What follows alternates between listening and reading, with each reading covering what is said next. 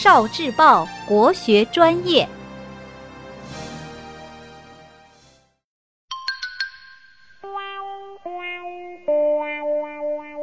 十万个为什么？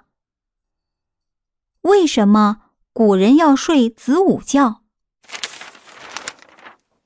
古代计时，一天有十二个时辰，每个时辰都有我们身体的一个器官在当令，也就是值班。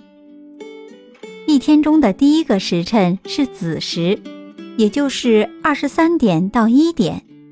这个时辰是我们身体的胆经在值班。子时，人体的阳气开始生发，在中医上叫做一阳初生。这时人的胆经在值班。胆气是主决断的，而且人体的五脏六腑的好坏都取决于胆气的生发情况，所以这个时候人应该进入深度睡眠，这样才能很好的生发胆气。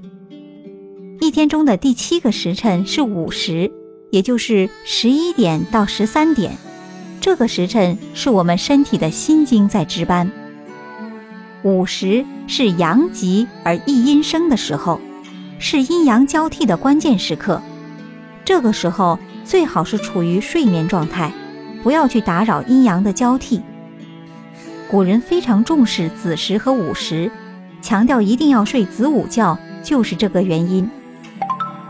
古人练武功强调练子午功，讲究的是心肾相交，让心火沉下去，让肾水升上来，武力就会大大增强。我们现在不练武功，怎样做到心肾相交呢？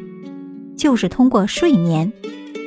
所以，小朋友们如果有条件的话，一定要在午时小睡一会儿；如果没有条件睡觉，也要闭上眼睛，闭目养神。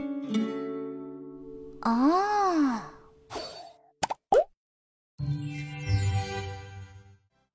聆听国学经典。汲取文化精髓，关注今生一九四九，伴您决胜大语文。